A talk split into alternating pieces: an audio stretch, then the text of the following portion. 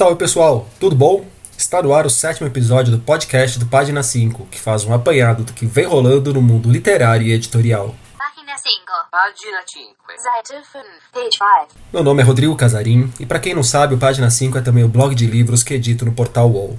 Estou no Facebook como Página 5, no Instagram como Página.5 e no Twitter como arroba rodcasarim. Casarim com S e N de Noruega. Me sigam nas redes. E vamos aos destaques da semana.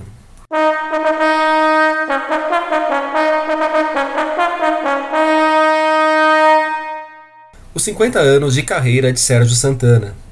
O próprio Sérgio Santana na dica de leitura. Prêmios para a poesia e para a não ficção. Um clube de livros com uma porrada de curadores.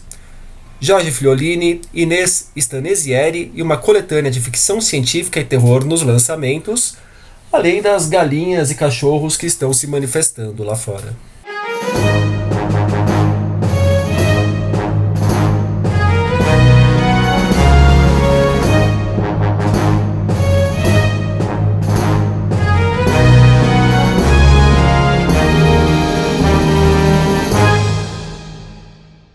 Final de setembro de 1969, com a chegada de seu primeiro livro às livrarias, Sérgio Santana estreava oficialmente na literatura. O volume inaugural de sua obra foi a reunião de contos O Sobrevivente, publicado quando Sérgio tinha 27 anos. 50 anos depois, Sérgio se tornou um dos escritores mais importantes do país. Recebeu quatro jabutis, três APCAs, um Biblioteca Nacional e foi traduzido para o alemão, italiano, francês, tcheco, espanhol e hebraico é daqueles autores que eu tenho a sensação de que deveriam ser mais lidos, mais reconhecidos, mais discutidos por aí. Deveriam pautar temas de conversas em botecos e não só botecos da Vila Madalena, de Pinheiros ou do Leblon. É, por conta desses 50 anos da carreira do Sérgio, pedi para o Álvaro Costa e Silva, o Marechal, dar uma pincelada, pincelada na obra do autor para gente. O começo do áudio está cortado, mas a citação que ele faz é de um tweet do escritor Michel Laub. Ele escreveu assim: Voltei ao concerto de João Gilberto no Rio de Janeiro, no Cé Santana. Não lembrava como tudo já estava ali desde 82. Autoficção, fragmentação, metalinguagem, engajamento estético e político. É, eu concordo plenamente com isso, mas eu só gostaria de acrescentar que o conto serviu sim de bússola e mapa para a literatura brasileira nos últimos anos. Mas tanto no que se fez de bom nela, como no que se fez de ruim. Também não posso deixar de citar uma obra que o próprio Sérgio considera sua preferida, a Tragédia Brasileira, de 87, que é um misto de romance e teatro. Né? Os diálogos são apresentados como brigas tal. E, e um universo, ele aborda um universo que, de certa maneira, lembra e implode o do Nelson Rodrigues. Aliás, o, o Nelson é um um autor que tem uma, relação estreita com o Sérgio. Né? Ambos entenderam que o drama do futebol e como o esporte pode ser bem utilizado na literatura. E, e sim, ambos eram torcedores do Fluminense. Né? Para quem não conhece, o Marechal é colega jornalista, colunista da Folha de São Paulo e grande entendedor de literatura brasileira. Ele escreveu um ótimo perfil do escritor para o jornal Cândido, lá de Curitiba, no ano passado. O Álvaro também falou sobre os três últimos livros do Sérgio. É, eu acho impossível também deixar de citar os últimos três livros de relatos dele, publicados entre 2014 e 2017. São eles O Homem e Mulher, O Conto Zero, Outras Histórias e Anjo Noturno. Neles, o Sérgio usa o, prefere usar o termo narrativa em vez de conto, simplesmente, ou relato. É, esse termo, acho que lhe permite, lhe dá uma impressão de maior liberdade né, no tratamento de temas, de abordagem, de tamanhos. Né?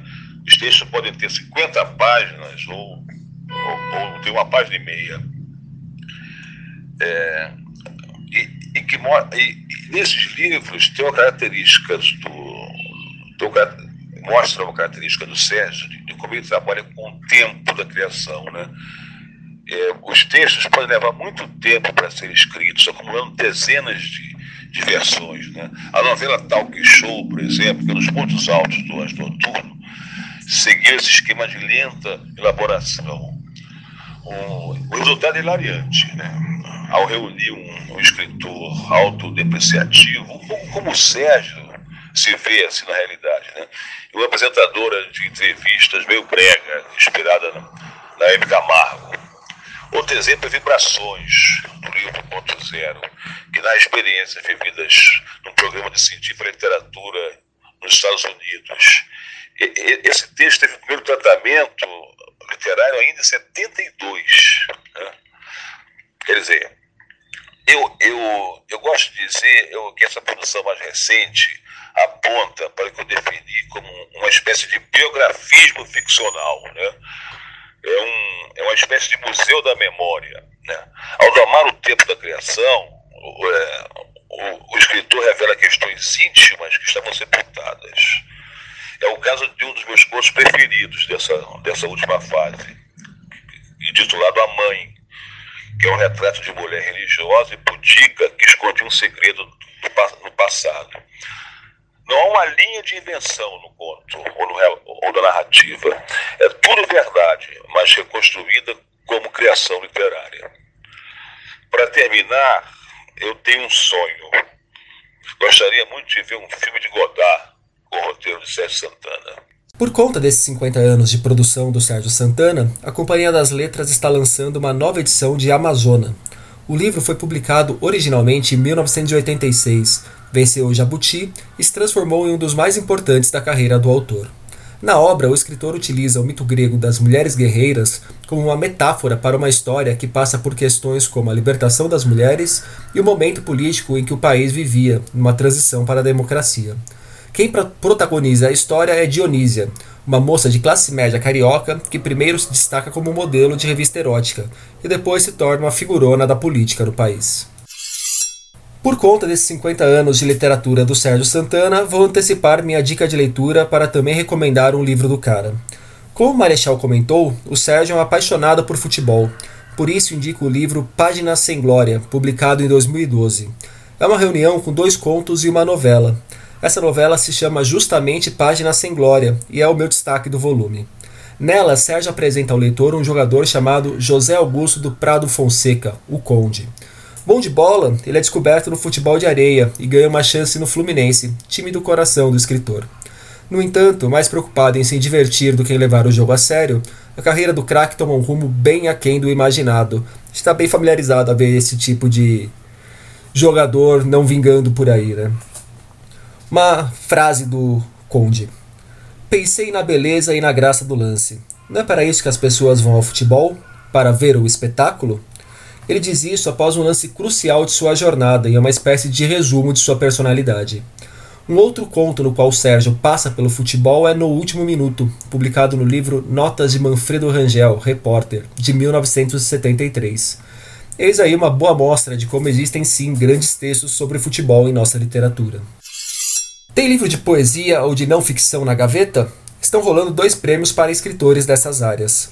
Para a poesia, falo do Prêmio Maraã, que selecionará dois poetas inéditos que serão publicados em uma coedição feita pelas editoras Reformatório e Patuá. A iniciativa ainda conta com o apoio da Academia Paulista de Letras, Revista Lavoura, Negrito Produção Editorial e Lis Gráfica. As inscrições vão até o dia 30 de novembro. Já no dia 21 de outubro serão abertas as inscrições para o Prêmio Todavia de Não Ficção, promovido, adivinhem, óbvio, né? Pela editora Todavia. Eles avaliarão biografias e reportagens que abordem temas e trajetórias relevantes aos leitores brasileiros, que ajudem a compreender o nosso tempo e ampliem as fronteiras do gênero. As inscrições para o prêmio de não ficção da Todavia vão longe, até o dia 17 de março do ano que vem. Quem quiser participar precisa enviar um projeto com sinopse e uma amostra do livro com no mínimo 160 mil caracteres. Apenas textos inéditos serão aceitos. O resultado sai em setembro de 2020. Mais informações sobre os dois prêmios nos links no post do programa. Vocês já ouviram falar com certeza de clubes de livros, né? Existem trocentos por aí. Acho que o mais famoso aqui no Brasil é a Tag, mas várias editoras, inclusive, já criaram seus próprios clubes. Mas eu estou falando disso porque toda semana eu recebo aqui algumas sugestões de pauta sobre o assunto.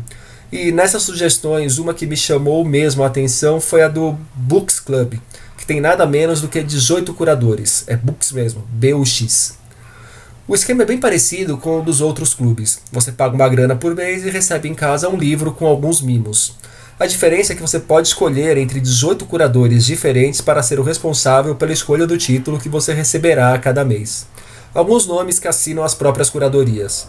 Chico Sá, Celso Zelt, Facundo Guerra, Fernanda Takai, Laerte, Marcos Mion e Sidney Guzman, o Sidão.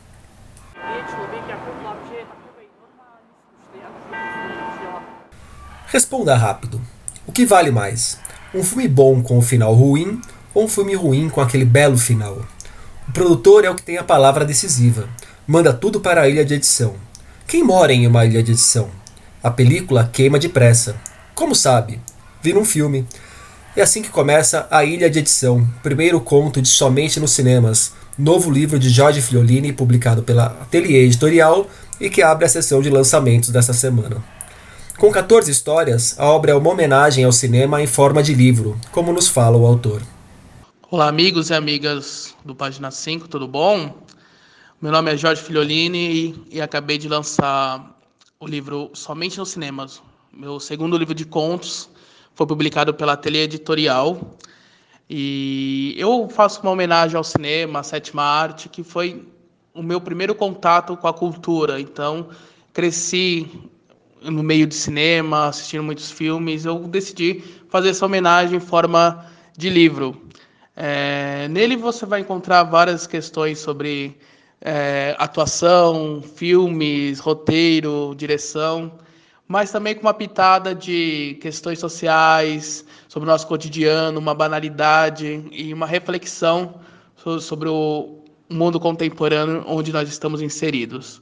Então, desejo que vocês vão atrás, assim, procurem, deem uma lida, seria fenomenal a leitura de todos e de todas. O Jorge estreou na literatura em 2016 com Somos Mais Limpos pela Manhã, publicado pela Demônio Negro. O livro foi finalista do Prêmio Jabuti. Autora de 15 livros infantis que, somados, já venderam mais de 250 mil exemplares, Inês Stanisieri agora estreia na literatura adulta com Das Coisas Escondidas Dentro de Mim e Que Me Dão Medo. Desculpa, se chama Das Coisas Escondidas Dentro de Mim e Que Dão Medo. Não tem o me. A autora falou sobre a obra aqui para o podcast do Página 5. O livro das coisas escondidas dentro de mim que dão medo, ele é um livro muito especial para mim, porque ele tem textos é, que eu escrevi ao longo de muitos anos. Eu nem imaginava que eles pudessem virar um livro.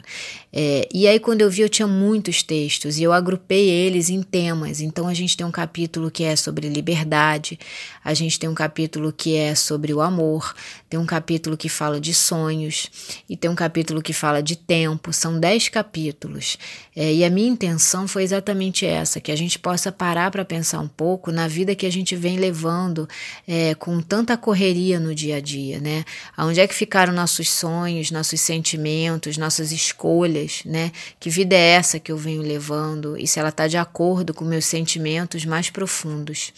É, eu acredito que tem muitos textos e que cada texto pode encontrar o seu leitor e tocar nele de uma forma especial.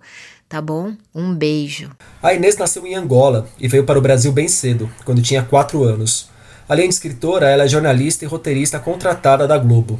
Na emissora já cuidou ou cuida de textos de programas como Estrelas, Big Brother, Video Show e Se Joga.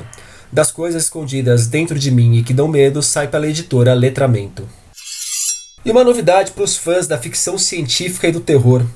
A Planeta lançou a coletânea Mundos Apocalípticos Histórias do Fim dos Tempos, organizada por John Joseph Adams, editor que já cuidou de mais de 30 antologias de ficção especulativa e venceu duas vezes o Hugo Award. Para quem não conhece, o Hugo é o principal prêmio de literatura fantástica e de ficção científica que temos no mundo. Bem, como o título entrega, a coletânea traz histórias que imaginam o fim do nosso mundo. Essas histórias são alicerçadas por quatro pilares: a fome, a morte, a guerra e a peste. Agora, o destaque mesmo fica para os nomes que John conseguiu reunir no volume.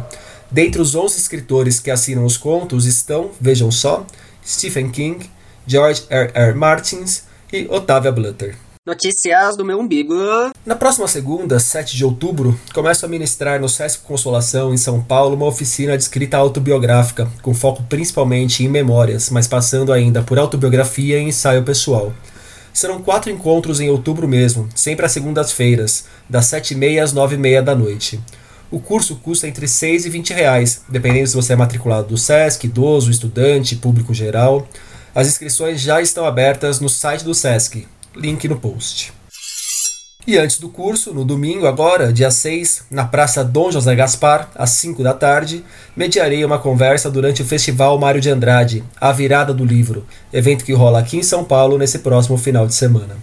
Será um papo sobre redes sociais, comportamento, política e, claro, livros, com três autores de bastante presença nas redes: Liliane Prata, Aureliano Medeiros e Rayane Leão. Quem quiser acompanhar é só aparecer na praça. Toda a programação do Festival Mário de Andrade é gratuita. Também deixarei o link com tudo que vai rolar para vocês. E nesta semana, no Página 5, nós tivemos breve resenha do livro infantil O Rato e a Montanha, de Antônio Granci e Laia Domenech. Entrevista com o quadernista André Damer, que acaba de lançar uma coletânea de sua série Malvados. E sugestão do que ver na virada do livro, que mencionei há pouco. Por hoje é isso, pessoal. Gostou dessa edição do podcast? Não gostou? Tem dúvidas, sugestões, elogios a fazer, pedradas a me dar? Você pode me procurar nas redes sociais. Relembrando, estou no Instagram como página.5, no Facebook como página 5 e no Twitter como arroba rodcasarim. Casarim com S e com N de Noruega. Por favor, também avaliem o podcast. Deem joinha, estrelinha, ou seja lá o que for, e indiquem tanto o programa quanto o blog para os amigos. Um abraço, um beijo, um aperto de mão e até a semana que vem.